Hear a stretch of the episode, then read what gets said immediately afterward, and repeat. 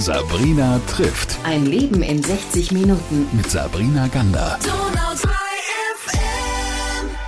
Die Wilken Software Group hat sich 1977 gegründet und das in einem Jahr, ja, das schon sehr besonders und anders zu dem ist als die Zeit, in der wir jetzt leben. Habe ich es ein bisschen kompliziert gesagt. 77. Ja, da ist Star Wars in die Kinos gekommen zum allerersten Mal. Elvis Presley starb und Jimmy Carter, wenn ich mich richtig erinnere, ist Präsident der Vereinigten Staaten von Amerika gewesen. Ja, und Dominik Schwärzel, war er da überhaupt schon auf der Welt? Frage ich ihn jetzt, den CEO von Wilken, der heute bei mir ist im Studio. Erstmal schön, dass du da bist. Ich freue mich, hallo. Da warst du noch nicht auf der Welt, 77? Zehn Jahre zu früh. Zehn Jahre zu früh gleich. Hallo, dann bist du ja 87er Jahrgang. Ganz genau. Und jetzt schon CEO von einer Firma, die weit über die Grenzen Ulms hinaus bekannt ist. Wie kam oder kommt das? Ja, ich glaube, eine CEO-Stelle plant man jetzt nicht, dass man mal CEO werden möchte oder Geschäftsführer werden möchte. Wenn ich so viel das vom Background erzähle, ich bin schon immer mit Computern groß geworden, so wie sich das die Jungs und Mädels damals gemacht haben, Hardware geschraubt, Grafikkarten geschraubt und PCs auseinandergenommen. Mein Vater hatte auch eine sehr große IT-Affinität. So bin ich sehr schnell in diese Computerwelt eingetaucht und wollte Wirtschaftsinformatik studieren damals, ähm, wollte aber nie eigentlich Softwareprogrammierer oder Entwickler klassisch werden, sondern Wirtschaft deswegen, weil ich immer so dieses, dieses Bindeglied darstellen wollte eigentlich zwischen Kunde und Wirtschaft eigentlich und, und der Company selber.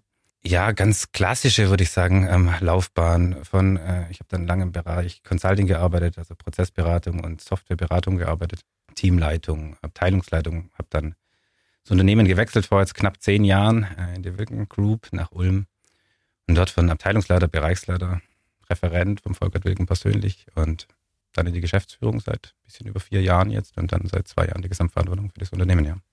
Das ist schon ein Weg, den du zurückgelegt hast. Stimmt, ja. Wann bist du mal aufgewacht und hast dir gedacht, cool, ich hab's geschafft? Hm, Ich glaube so vor zwei Jahren, aber gar nicht hinsichtlich, ich habe es geschafft, ich bin jetzt irgendwie am obersten Stuhl angekommen. Das war eigentlich gar nicht das Ziel. Was für mich, was mich immer angetrieben hat, ist Freiheit. Mhm. Unternehmerische Freiheit zu haben, Gestaltungsfreiheit zu haben. Ähm, Volker Wilken und ich, das war ja die letzten acht, neun Jahre der Zusammenarbeit, das ist ja eine extrem enge Freundschaft entstanden. Schon so eine, so eine Mentorenrolle, was er für mich war. Und ich konnte, glaube ich, sehr, sehr viel von ihm lernen. Und man benötigt auch die Rahmenbedingungen, also Freizeit, äh, Freizeit, sage ich schon, Freiheit zu ähm, erlangen und auch zu erhalten, dass man sich einfach ein Stück weit auch unternehmerisch verwirklichen kann. Und die Chance habe ich bekommen und ja, ich glaube, ich auch ganz gut genutzt. Na, ich glaube, Freiheit ist unternehmerisch auf jeden Fall immer verknüpft mit Vertrauen. Mhm. Und das muss man sich ja erstmal erarbeiten. Mhm. Jetzt ist ja die Wilken Group, wie du sagst, nicht irgendjemand, sondern da steckt eine ganze Familiengeschichte auch dahinter. Übrigens ähm, war er ja auch schon bei mir in der Sendung. Die Geschichte dazu gibt es natürlich als Podcast. Kann man also nochmal nachhören. Sparen wir jetzt mal ganz kurz aus. Und trotzdem, wie ist es für dich gewesen, in, in ein, so ein Familienunternehmen reinzukommen? Also ganz klassisch, wenn ich ganz ehrlich bin, habe ich die Wilkengruppe kennengelernt und wusste noch nicht mal, dass es einen Inhaber gibt. Die Wilkengruppe war damals ähm, extremst breit aufgestellt. Ich glaube, mit zur damaligen Zeit acht oder neun Unternehmen unterschiedliche. Mhm. Ich habe nicht im, im, im Kern oder in der Muttergesellschaft angefangen, sondern in der Tochtergesellschaft. Und da gab es natürlich andere Geschäftsführer und ganz andere Organisationsstrukturen. Habe den Inhaber dann ganz schnell kennengelernt. Ich glaube, das ist bei der Wilkengruppe nicht so gewesen, dass die ganze Familie zur damaligen Zeit irgendwie aktiv war im Unternehmen, sondern äh, sicherlich äh, der Ernst Wilken, also der Vater von Volkert Wilken, das Unternehmen gegründet, äh, Volkert Wilken dann in der zweiten Generation das Unternehmen übernommen. Und familiär, das, was Wilken schon prägt, ist die DNA, die Familien-DNA spürt man schon. Und das ist auch was Tolles. Also der Ulmer Flieger ist ja unser Headquarter, ist ja auch als DNA obendrauf ausgeprägt. Das Schöne war, sehr viele starke Werte, was eine Familie auszeichnet. Also Zusammenhalt, ähm, Bedeutung von Mitarbeitern sind das Fundament des Erfolgs, ist auch wirklich im Grundstein eingelassen bei uns im Headquarter. Und das hat man schon gemerkt, sehr viel über Vertrauen. Aber was natürlich Familienunternehmen und gerade im, im größeren Mittelstand auch haben, ist, ich nenne es mal monarchisch-patriarchische Führungsstrukturen äh, oder generelle Unternehmensstrukturen. Und wenn man natürlich schaut, wie sich die heutige Zeit entwickelt hat, äh, Generation Z und Y, ähm, mehr ähm, gestalterisch agieren zu können, selbstbestimmtes Arbeiten, ähm, breitere ähm, Verlagerung von Vertrauen und von Verantwortung vor allem im Unternehmen, passt es natürlich nicht mehr ganz so zusammen mit patriarchischen Strukturen. Na, das glaube ich. Da muss man so ein bisschen dran arbeiten, an der harten Nuss erstmal wahrscheinlich. Ja, genau. Das hast du dieses Patriarchentum schon in den Raum gestellt. Kann ja manchmal auch gar nicht schlecht sein, weil es ein Treiber ist, weil es ein immanenter Motor ist, der so ein Unternehmen immer nach vorne bringen möchte. Und trotzdem kann ich mir auch vorstellen, ich habe das selbst ja auch schon erlebt, dass da Menschen sind, die ganz schlecht loslassen können, weil das ja früher mal gut lief, was man gedacht und gemacht hat, vielleicht aber gar nicht mehr so zeitgemäß ist. Jetzt bist du aber nicht aus der wilken Familie, also keine dritte Generation, die das jetzt übernommen hätte, sondern jemand von außen, der da reinkommt. Wie leicht oder schwer war es für dich denn, trotzdem diese Position einzunehmen und zu sagen, nee, jetzt läuft es ein bisschen anders? Ich glaube, ich hatte es einfacher als direkter Sohn zu sein.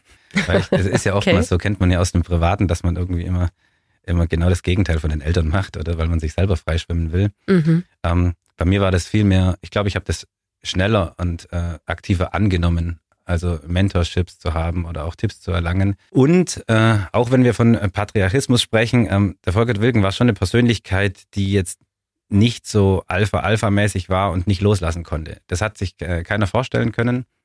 Aber sein Job war eigentlich schon und, und seine Mission, Sparringspartner zu sein, zu unterstützen und ist ja auch vor zweieinhalb Jahren absichtlich aus der operativen Verantwortung rausgegangen, in eine Coaching- oder eine Gesellschafterrolle äh, gegangen und hat kaum eingesteuert. Also wir waren sehr viel im Austausch, aber er hat mir schon die Freiheiten gelassen, ähm, selber Entscheidungen zu treffen, selber das Unternehmen vielleicht auch eine gewisse andere Richtung auszurichten. Mhm. Und von dem her hatte ich es verhältnismäßig einfach wahrscheinlich für die versus ähm, Direktfamilienmitglieder. Kannst du mal die Wilken Group einordnen für alle, die jetzt nicht aus der Softwarebranche kommen oder sagen, was machen die denn nochmal genau? Wo sind die überall vertreten? Mhm. Ähm, einfach erklärt sagt man, ähm, Wilken macht alles, was irgendwie mit irgendwelchen betriebswirtschaftlichen Zahlen zu tun hat. Ähm, groß geworden ist die Wilken-Gruppe alles mit ERP, also Enterprise Resource Planning, Software, ähm, kurz gesagt Rechnungswesen eigentlich, ja, weil in der Industrie ist ja ERP noch ein bisschen größerer Begriff. Finanzbuchhaltung, Anlagenbuchhaltung, Controlling. Ähm, ich glaube 1977 hast du schon erwähnt, war schon eine ähm, eine besondere Zeit. Ich glaube aber auch IT-technisch, wenn wir jetzt sehen, wie, wie heute Startups aus dem Boden sprießen, eine mutige Zeit, aber vielleicht auch nicht ein Stück weit einfacher, aber anders. Also da gab es große Platzhirsche wie SAP oder die damals auch noch klein waren und eine IBM. Und dann waren einfach gewisse Pioniere mutig, so auch der Ernst Wilken damals, sich ähm, selbstständig zu machen und wirklich ein eigenes Rechnungswesen damals hochzuziehen. Großrechner-Ära kann man sich ja heute gar nicht mehr vorstellen. Mm -mm, Lochkarten. Gar nicht. Nee. Ganz verrückt. Und das war damals, deswegen ist die Wilken-Gruppe vermutlich auch so schnell gewachsen, äh, mit einem, ich sag mal, Shotgun-Prinzip. Shotgun-Prinzip heißt, äh, man schießt in den Wald rein und was umfällt, ist Kunde. Klingt jetzt gemein, aber. Ähm, Klingt ein bisschen gefährlich. Naja, weil ein Rechnungswesen kann ja für jeden einsetzbar sein. Mhm. Und eine Finanzbuchhaltung kann für viele Branchen einsetzbar sein. Und ähm, was macht jetzt die Wilken-Gruppe ko konkret? Wenn man sich eine Stadt vorstellt, ist Wilken nahezu in dieser Stadt überall vertreten. Wir sind in Kirchen unterwegs. Ähm, das ist ein großes Thema hier im Gebäude ja nebendran auch. Wir sind in den Krankenkassen unterwegs. An den Kirchen machen wir das gesamte Finanzwesen von Kirchen und die Haushaltsplanung, also auch alles, was mit Zahlen zu tun hat. In den Krankenkassen machen wir wirklich das Rechnungswesen. Und zwar dort mit äh, schon sehr großer Marktführerschaft in den Krankenkassen, also mit 90 Prozent aller gesetzlichen Kassen eigentlich ähm, nutzen unsere Software. Es gibt in der Stadt noch, Krankenhäuser gibt es in der Stadt, wo wir wirklich Rechnungswesen für Krankenhäuser machen, Kindertagesstätten, Altenpflegeeinrichtungen, also alles, was äh, Rechnungswesen-Themen sind. Und dann denken wir hier, wenn wir von Ulm sprechen, wahrscheinlich an, an die Stadtwerke, zurzeit ja ein ganz großes Thema mit der, mit der Energiekrise, nenne ich es mal. Mhm. Ähm, alles, was ähm, Stromabrechnung, Smart Metering bedeutet, ähm, Wärme, Photovoltaik, also alles, was dieses Thema bedeutet. Sowohl das Thema Abrechnung als auch letztendlich wieder mündet alles im Rechnungswesen. Und wir sind auch im Tourismus unterwegs. Ähm, alles, was teilweise, man kann sich es, glaube ich, einfach vorstellen, wenn man an Destinationen, Urlaubsregionen, Hotels denkt. Aber auch Skigebiete, die jetzt Gott sei Dank wieder öffnen dürfen. Und ähm, ja, das sind so die, die, die Hauptkernbranchen, die wir haben. Und ähm, gut, Sozialwirtschaft habe ich schon ein Stück weit erwähnt, über die Caritassen, die Abos etc. Also relativ breit gefächert. Und das unterstreicht, glaube ich, auch nochmal dieses Thema Shotgun-Prinzip. Jetzt kann man sich was darunter vorstellen. Mhm. Weil ich glaube, heute würden Unternehmen nicht so breit auf den Markt gehen. Da wäre man deutlich fokussierter. Hättest du die Zeit damals, diese Pionierzeit, wie du sie beschreibst, gerne miterlebt? Oder sagst du, nee, ich bin heute eigentlich in der besseren Zeit? Also natürlich äh, äh, möchte man äh, in der Vergangenheit teilweise mal leben. Wenn ich mir überlegen würde, würde ich dauerhaft gerne in der Vergangenheit leben, dann nein. Ich hätte, ich hätte mal gern gesehen, wie es damals war, ja unheimliche Kraft. Also wenn sie wenn ein Unternehmen irgendwie von fünf Mitarbeitern irgendwann mal auf ähm, die Zeit auf 600 wächst oder auf 300 damals schon relativ schnell, muss ja irre sein. Und damals gab es ja noch gar keine Recruiter und HR-Abteilungen und Personalentwicklungsmaßnahmen, sondern die Leute haben einfach für eine gemeinsame Sache gebrannt. Und das ist ja irre, deutlich schwieriger, das heute reinzukriegen, zu verankern. Aber ich habe äh, letztes Mal in einem Interview erzählt, ich fand die letzten zehn Jahre in der IT-Branche gefühlt langweilig. Okay, man- warum? weil es waren extrem viele Hype-Themen, die durchgetrieben wurden. Jeder spricht ja von Digitalisierung und heute spricht man Rechnungen digital zu verarbeiten. Ist ja eigentlich langweilig. Also es geht ja schon ewig lange. Und ähm, Mhm. wenn man sich heute überlegt, man hat vor zehn Jahren ein Auto schon bei Mobile gekauft. Also das konnte man ja damals schon tun. Und ich fand so die, die letzten zehn Jahre ist nicht ganz so viel passiert. Und ähm, Deutschland ist da sicherlich auch ein sehr träges Land, weil man erst teilweise äußerliche Einflüsse benötigt, gesetzlicher Natur oder auch jetzt Regulatorik, also energiewirtschaftlich. Und auf einmal sprießen wirklich die Startups und die Zeit, die jetzt kommt, sowohl technologisch, Augmented Reality, KI, ähm, Automatisierungsmöglichkeiten, Apps, ähm, das ist schon extrem spannend und herausfordernd, weil es halt unheimlich schnell geht. Jetzt ist so viel los. Ich war letztes Jahr selbst auf so einem Techie-Event, wo es dann um NFTs, um Krypto geht und bevor jetzt alle abschalten und sagen, ich habe keine Ahnung mehr, was die da sprechen. Ich gehe jetzt gar nicht in die Tiefe. Aber was wird uns denn erwarten in der Zukunft, in der nahen Zukunft, wo du sagst, auch in Deutschland, weil da weiß man, dass es alles ein bisschen länger dauert, kommen Dinge jetzt schneller in Gang. Aber was sind so die ersten Schrittchen, die wir auch spüren werden? Also ich finde, das, was wir jetzt schon spüren, ähm, das wird deutlich mehr verstärkt. Also bei mir ist es persönlich so, ich schreibe ganz wenig E-Mails noch mit dem Notebook. Also ich Mhm. mache alles über, nicht mal mit dem Tablet mittlerweile, alles mit dem Smartphone. Also es geht halt schnell. Mittlerweile mal, ähm, die Antworten sind sicherlich kürzer. Und, aber gleichzeitig ist heute das Smartphone Dreh- und Angelpunkt. Also wenn wir irgendeine Krankmeldung, lädt man einfach ein Foto und lädt es eigentlich hoch. Ich glaube, es wird deutlich mehr ähm, mobiler, ähm, mit ähm, einem Endgerät, sage ich mal, kann man unterschiedliche Themen machen. Und alles wird deutlich vernetzter.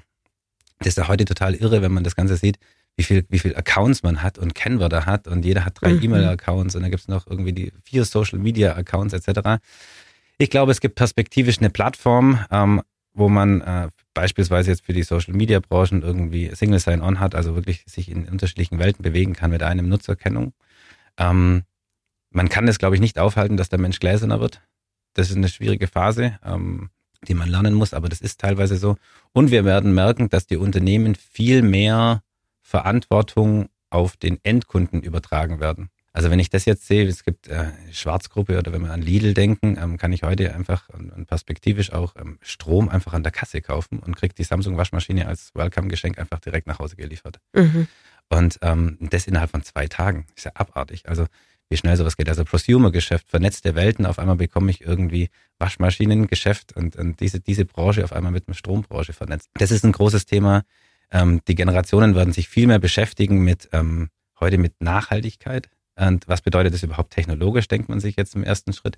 Naja, wir werden uns ähm, stark beschäftigen mit dem Thema, auf einmal wird jeder einzelne ähm, Stromhändler. Und das sind ja Sachen, die jetzt für uns als IT-Unternehmen oder als Tech-Unternehmen wichtig sind, auf einmal zu gucken, Strom zu verkaufen, mit dem Handy ähm, seinen Ertrag alle paar Stunden sich anzugucken und sagen, oh super, heute habe ich schon wieder 20 Euro verdient. Mhm. Früher war das so ein, so ein Gedanke, autark zu leben. Ähm, das war so dieses Erste, warum jeder eine Photo- Photovoltaikanlage hat. Zukünftig geht es wirklich in, in Prosumer- und Direktvermarktungsgeschäfte. Das heißt, die Geschäftsmodelle ändern sich. Und aufgrund des Fachkräftemangels, glaube ich, werden, werden deutlich mehr Verantwortung auf äh, Smartphones und auf den Endkunden verlagert. Und was das final bedeutet, und das finde ich schade, aber das wird so sein, wir werden deutlich weniger Mensch-to-Mensch-Kontakte haben. Also wir werden ganz viel mit Bots zu tun haben, ähm, also mit Chatbots zu tun haben und mit ähm, künstlichen Intelligenzen, die uns durch irgendwelche Prozesse führen oder die uns das angucken. Wenn ich jetzt sehe, dass die Automobilindustrie heute versucht, den, den Autokauf komplett zu digitalisieren. Da ist kein Mensch mehr dabei. Da habe ich einen Konfigurator und zum Schluss habe ich eine künstliche Intelligenz, die noch optimiert und die den Zahlungsvorgang abmacht und die die Lieferung bestätigt. Ist ja irre. Und das, das finde ich schade, weil parallel dazu gehört ja ein Weiterbildungsprogramm für Menschen, die eigentlich heute in, in anderen Funktionen sind und Mhm. ähm, möglicherweise äh, bedroht werden, ersetzt zu werden. Aber ich glaube, es wird in die Richtung gehen. weiß nicht, ob ich das schön finde, das Bild, das du mir da gerade ausmalst. Ich weiß natürlich, dass es einfacher ist und ich merke das, wenn ich meiner Versicherung schreibe und da geht dieses Chatbot-Fenster auf, bin ich eigentlich ganz froh, dass dieses Ding mir ganz schnell sagen kann, okay, Ihr Beitrag wurde doch falsch berechnet, hier ist die neue Geschichte, alles schon geregelt ist in Ihrem E-Mail-Postfach, anstatt eine halbe Stunde in der Warteschleife zu sein und mit einem schlecht gelaunten Mitarbeiter zu reden. Trotzdem ist es natürlich so, dass der Menschkontakt fehlt, gebe ich dir recht. Und einige, die jetzt zuhören, wahrscheinlich eher so ein klammes Gefühl haben im Herzen und sich denken, was wird das denn werden? Ich habe mal ein ganz spannendes Interview mit Richard David Brecht, diesem Philosophen, gemacht. Ist auch gar nicht so lange her, ich glaube vor zwei Jahren war das. Da haben wir darüber gesprochen, weil er glaubt, dass die Digitalisierung vor allem erstmal für eine riesige Gruppe von Menschen sorgt, die nicht mehr wissen, wohin mit sich. weil sie keinen Job mehr haben. Also im Sinne von, wenn dann der automatisierte Bus durch die Stadt fährt, was macht eigentlich der Busfahrer? Ist das ein Thema, mit dem du dich als CEO, auch mit anderen CEOs bei dir in deiner Branche auseinandersetzt und sagst, Mensch, was machen wir eigentlich mit der Generation, die genauso dazwischen fällt? Also es ist ja nicht so, es hätte nicht, hat nicht so klingen dürfen, dass ich sage, ich, ich freue mich total auf die Zeit, weil es ja für ein Tech-Unternehmen Geschäft bedeutet. Mir macht das auch ein mulmiges Gefühl, mhm. weil die, die eine Sache ist ja so, also es, für mich ist das, sind das zwei differente Welten. Das eine Thema ist, dass wir von Fachkräftemangel sprechen und ich wahrscheinlich, ich glaube, wir haben aktuell 90 Stellen ausgeschrieben, also die wir, die wir einstellen wollen. Also wir sind momentan schon auf einem, und das bedeutet noch nicht mal unbedingt wirtschaftliches Wachstumskurs, sondern wir haben eine hohe Nachfrage, aber wir können die aktuell einfach gar nicht bedienen. Und deswegen sage ich, das ist so dieser Widerspruch zu dem Thema, mehr Digitalisierung bedeutet gegebenenfalls Freisetzen und Freiwerden von, von Menschen oder von weiteren Stellen. Mhm. Gleichzeitig gibt es die Unternehmen, die aber die Digitalisierung anbieten und die Technik anbieten, die nachgefragt wird, können so schnell gar nicht anbieten, weil sie die Leute nicht finden.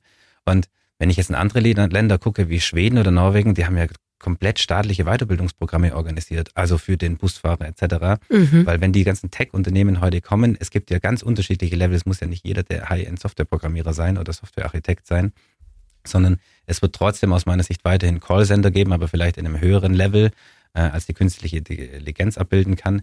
Das andere Thema ist, ähm, Digitalisierung bedeutet, dass man ähm, digitale ähm, äh, Hardware-Komponenten ausliefern muss. Also als Beispiel, wenn wir an, an die Stromzähler denken. Das ist ja verrückt, dass man heute noch ablesen muss und teilweise auf eine Postkarte sein, von ja. Hand seinen Zählerstand schreibt. Mhm. Irre. Es ging ja alles schon digital. Es wird zukünftig digital. Aber ähm, in allen Haushalten in Deutschland müssen die nächsten drei Jahre alle Zähler getauscht werden. Und wenn ich gucke, was da gerade Stellen frei werden, und das wird ja immer weiter so gehen, mhm. glaube ich schon, dass es Job-Shifts geben wird. Mhm. Aber es braucht für mich auch staatliche Weiterbildungsprogramme, um die Menschen nicht zu verlieren.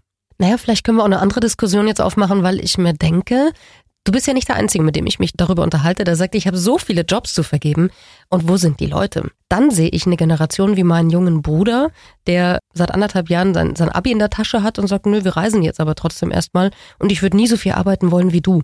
Und dann denke ich mir, da kommt eine Generation, die sagt, Moment mal, erstmal Vorgabe Smart Working. Ich möchte auch in Honolulu sitzen können.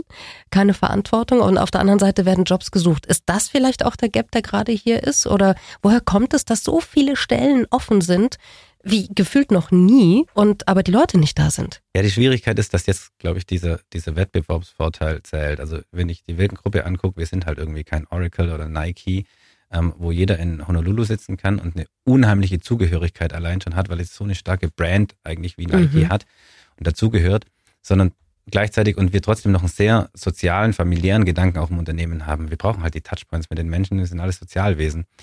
Ähm, das, was du beschreibst, ist sicherlich richtig. Die Sache ist, dass sich aber jeder heute, und das merke ich bei mir selber oder bei, bei, bei meinen Mitarbeitern, also ich wusste mit 16 ganz konkret, was ich mal machen möchte. Ich auch, ich wollte ins Radio. und, und heute ist es ja so, ähm, Abi, Studium, mal schauen. Wir hatten damals, glaube ich, ganz andere Ängste hinsichtlich, bekomme ich einen Job, was für einen Job bekomme ich? Mhm. Und man hat relativ schnell, wie viele Bewerbungen hat man geschrieben, die ersten zwei, die man Zusage gemacht, da ist man hin. Also das, das war ja so. Ich glaube, die haben heute 20 Zusagen und können sich entscheiden. Und wenn sie jetzt ein halbes Jahr, Jahr ins Ausland gehen und gar nichts machen, dann kriegen die auch wieder einen Job. Ja, es war eine ganz andere Zeit. Ich kann aus dem Nähkästchen plaudern. Ich war Praktikantin im Radio, habe Fulltime alles gemacht, was es zu machen gab als Praktikantin. Und dann gab es am Samstag irgendeinen Fernsehsender, der einen roten Teppich äh, ausgerollt hat, wo dann Stars kamen. Und ich war dankbar und demütig, dass ich auch noch am Samstagabend um elf am roten Teppich Töne zusammensuchen durfte, sie am Sonntag geschnitten habe und am Montag in der Früh vollkommen fertig ähm, ein Kompliment bekommen habe für eine Umfrage, die 30 Sekunden lang war. Aber das hat man halt gemacht, weil man eben, so wie du sagst, dankbar war, dass man überhaupt irgendwo drinnen war. Da war die Zeit irgendwie anders. Das ist aber ähm, vielleicht so diese, dieser Bogen gespannt äh, zu vorhin, äh, Unterschied Patriarchismus, hat natürlich einen ganz, ganz großen Vorteil damals gehabt, weil es hat Sicherheit vermittelt. Da gab es jemanden am Ruder, äh, am Steuer und der weiß schon, wo man hinfährt. Und das wird schon mhm. passen. Es hat auch niemand interessiert, wo man hinfährt, weil es wird schon gut gehen. Wenn Sie jetzt seit 45 Jahren auf dem Markt sind als IT- und Tech-Unternehmen, das ist schon eine, schon eine Zeit, was man als, es gibt wenig, glaube ich, IT-Unternehmen so eine Größe, die so lange eigentlich durchhalten und noch in der Wachstumsphase äh, sich befinden. Und die Generation heute, auch als ich damals äh, in der Wirkengruppe das Ruder übernommen habe, also wie viel E-Mails ich bekommen habe und was ist die Strategie und welche Risiken gibt es und wie kommen wir dorthin und was ist Ihr Fünfjahresplan und also ganz heftig, Ach, weil die komm. Leute natürlich sagen, okay, jetzt ist dann ein Junger wahrscheinlich vorne dran und ähm, da muss man sich erstmal das, das Vertrauen wieder erarbeiten, aber gleichzeitig benötigen alle Orientierung. Und die, die jüngere Generation, da ist ja das ganze Thema Purpose, ja so das Why heutzutage. Warum stehe ich jeden Tag auf und warum soll ich dorthin kommen? Ähm, eine, eine ganz, ganz entscheidende Frage. Du hast gesagt, als du auf einmal am Ruder saßt, ähm, hast du E-Mails bekommen, so was ist Ihre Strategie, was wird hier jetzt gemacht? Das hätte man sich vor 20, 30 Jahren sicher nicht getraut, ne, einem Geschäftsführer oder einem CEO äh, zu schreiben und zu sagen, und, also dann, zeig mal her, was machen wir denn jetzt? Wie gehst du denn damit um? Wie muss man denn heute so ein großes Unternehmen wie die Wilken Group führen? Also was ist für dich eigentlich gute Mitarbeiterführung? Offen, ehrlich und deutlich transparenter. Mhm. Was wir eingeführt haben ähm, vor zwei Jahren ist, also wir machen alle acht Wochen ähm, Mitarbeiterveranstaltungen. Gab es früher einmal im Jahr, kennt ja jeder noch die Weihnachtsfeier, dann die Feldherrenansprache. Ähm, na, wir machen das alle acht Wochen mittlerweile. Und in allen acht Wochen präsentieren wir wirklich Finanzzahlen. Wo stehen wir aktuell? Was sind die nächsten Meilensteine, die nächsten acht Wochen? In welchen Bereichen sind wir gut? Wo sind wir nicht gut? Welche kritischen Projekte gibt es? Und mittlerweile ist es ja auch cool, man erreicht ja alle. Also jeder guckt ja den Stream auf dem Smartphone und jeder kann aber auch in den Raum kommen. Aber ich habe heute vielleicht noch weiß nicht, 150 Leute da, die da sind und der Rest ist halt zugeschaltet. Aber früher hat man bei einer, vielleicht 50, 60 Prozent waren anwesend an einer großen Mitarbeiterveranstaltung. Klar, unterschiedliche Standorte natürlich auch. Heute erreichen wir fast 100 Prozent. Mhm. Und das ist schon was Besonderes. Ja, also deutlich transparenter. Ähm, wir präsentieren auch jetzt eine Fünfjahresstrategie, einfach auch konkret, ähm, auch mit gewissen Risiken, ähm, wie wir gedenken, mit welchen Maßnahmenplänen diese Risiken einfach abzufedern. Und da sind wir sehr transparent und auf einmal fühlen sich auch alle ehrlich behandelt. Das zweite Thema ist Open Door. Ist mir immer ganz wichtig. Äh, zweimal in der Woche habe ich wirklich zwei Stunden, wo ich einmal durch die Firma laufe, in unterschiedliche Bereiche rein höre und einfach auch versuche nahbar zu sein. Und das andere Thema ist einmal ähm, können alle Leute einfach kommen, alle Fragen stellen. Einmal im Monat gibt es sogenanntes QA, Question and Answers. Kann man jede Frage stellen und versuchen mal jede Frage zu beantworten. Das ist das eine. Das zweite Thema ist aber, dass ich schon auch für mich gelernt habe, dass so ein großes Unternehmen in so vielen unterschiedlichen Branchen und äh, so vielen unterschiedlichen Geschäftseinheiten und Standorten kann nicht alleine geführt werden. Also natürlich gibt es oben drüber den Dirigenten und den Koordinator, der das zusammenhält oder die, die Strategie vorgibt.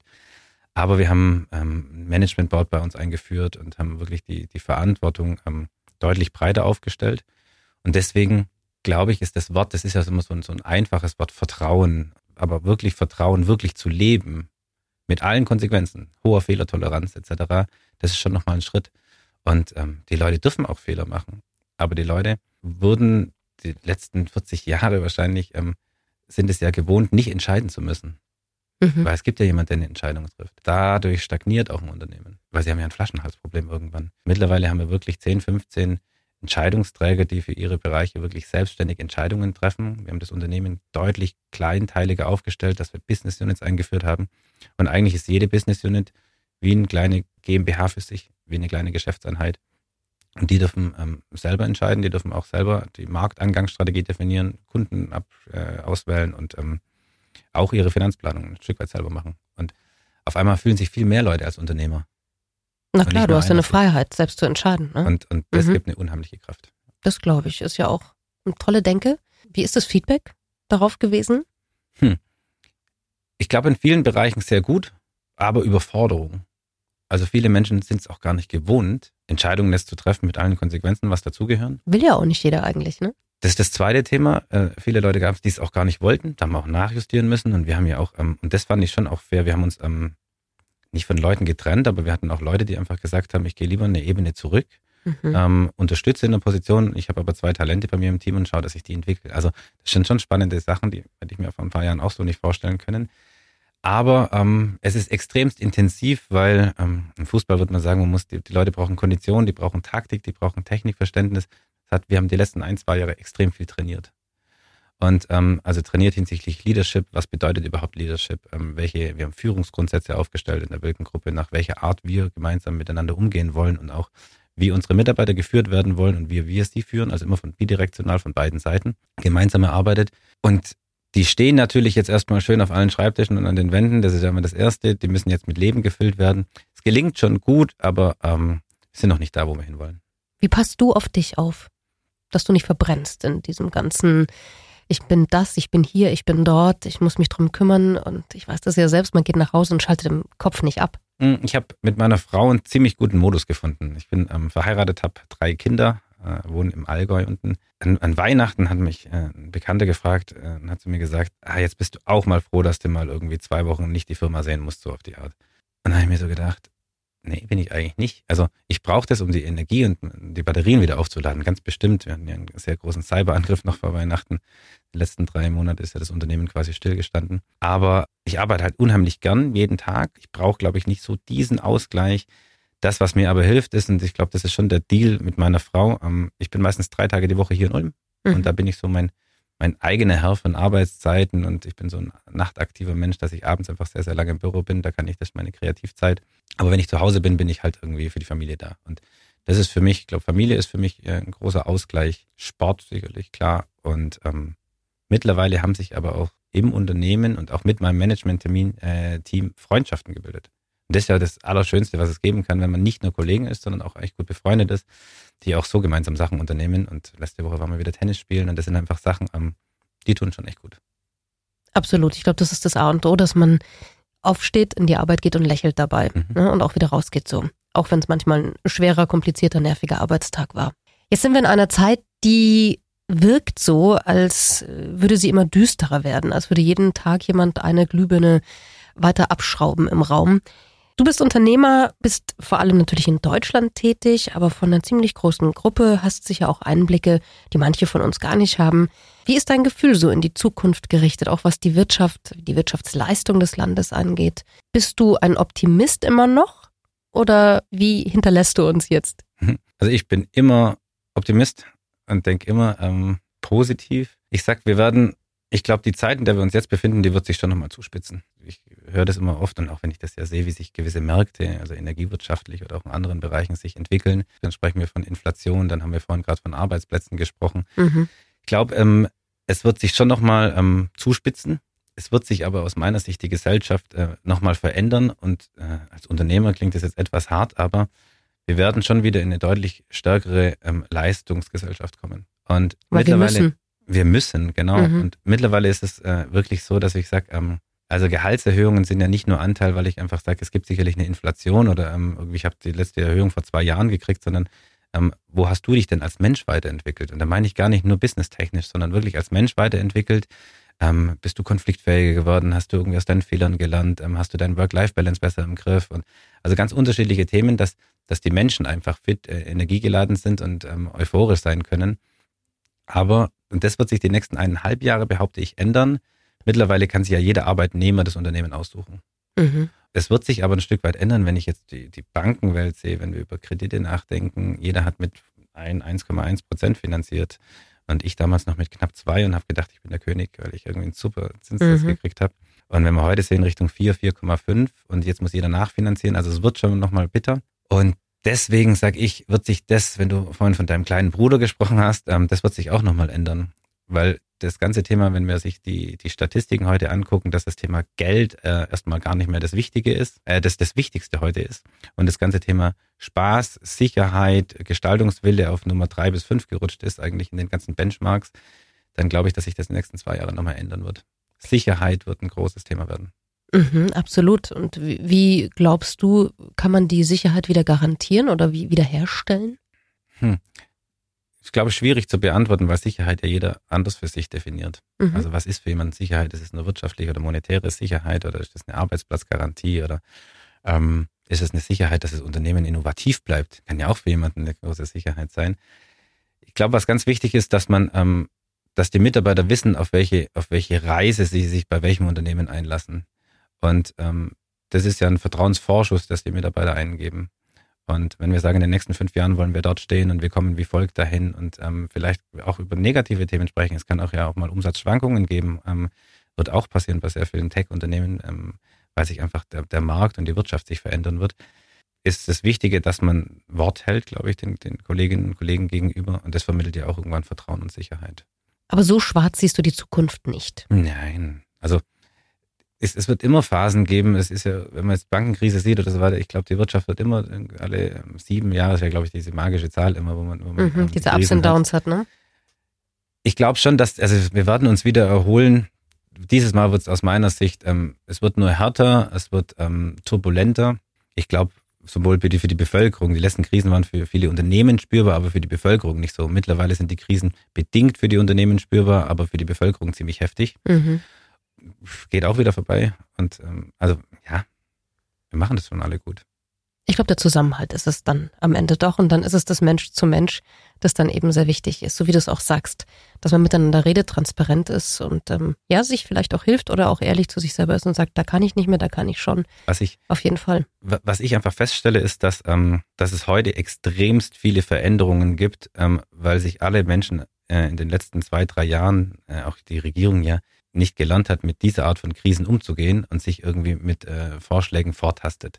Und ähm, das muss man als Unternehmen versuchen, dass man da mehr Stabilität reinkriegt. Also als Beispiel das ganze Thema, ich glaube, Corona hat uns schon mal irgendwie ge gezeigt, dass, dass man irgendwie anders miteinander umgehen muss, dass man zusammenhalten muss, dass es ein anderes Sicherheitsbedürfnis gibt. Das andere Thema ist, was für mich völlig widersprüchlich ist, ich, ich komme heute Mittag aus einer langen Diskussion im Bereich des Thema äh, Arbeitszeitgesetz. Arbeitszeiten erfassen. Boah, das darf ich jetzt wahrscheinlich im Radio nicht so laut sagen, aber ja, machen wir halt. Aber also ich finde es völlig kontraproduktiv. Wir diskutieren gerade Flexible Work Zones, Flexibilisierung von Arbeitszeiten, von Orten, von Honolulu, von Wohnwagen oder von Homeoffice. Mhm. Ähm, wir ähm, äh, diskutieren aber in der Corona-Zeit Homeoffice-Pflichten. Und jetzt sind alle Arbeitgeber äh, äh, verdammt, sage ich mal, die Arbeitszeiten ähm, zu erfassen. Grundsätzlich zum Schutz der Arbeitnehmer ist ja völlig okay. Es darf niemand ähm, verheizt werden, aber ähm, wir wollen ja selbstbestimmtes Arbeiten fördern. Und auf einmal muss ich auf Kernarbeitszeiten gucken. Jemand muss um neun am Schreibtisch sitzen, weil der muss ja erfassen, weil es ja gesetzlich mittlerweile vorgegeben zu erfassen. Mhm. mehr als zehn Stunden darf man nicht arbeiten. Ich kann auch 13 Stunden an einem Tag arbeiten, am nächsten nur fünf. Also auf einmal äh, mischt man sich in ganz viele Themen ein und lasst doch die Unternehmer auch mal Unternehmer sein. Also es wird schon funktionieren. Sagst du, als Unternehmer. Na, dann schauen wir mal. Also auf jeden Fall vielen Dank, dass du uns heute auch sehr transparent alles erzählt hast. Ja, deinen Lebensweg, deinen beruflichen Weg, uns hast einen Einblick geben können in die Wilken Group, sie sehr menschlich dargestellt hast, finde ich. Und ich freue mich, wenn wir uns wieder begegnen und du noch ein paar Jährchen länger CEO schon bist in der Wilken Group und wir gucken, wie das war damals, als die Krise begann und jetzt ist sie Gott sei Dank vorbei. Das wäre doch ein super Gesprächsauftakt. Das gefällt mir. Dominik Schwärzel war heute bei mir, der CEO von der Wilken Group und ich sag Dankeschön. Dankeschön, hat Spaß gemacht. Sabrina trifft Ein Leben in 60 Minuten. mit Sabrina Gander. Donau 3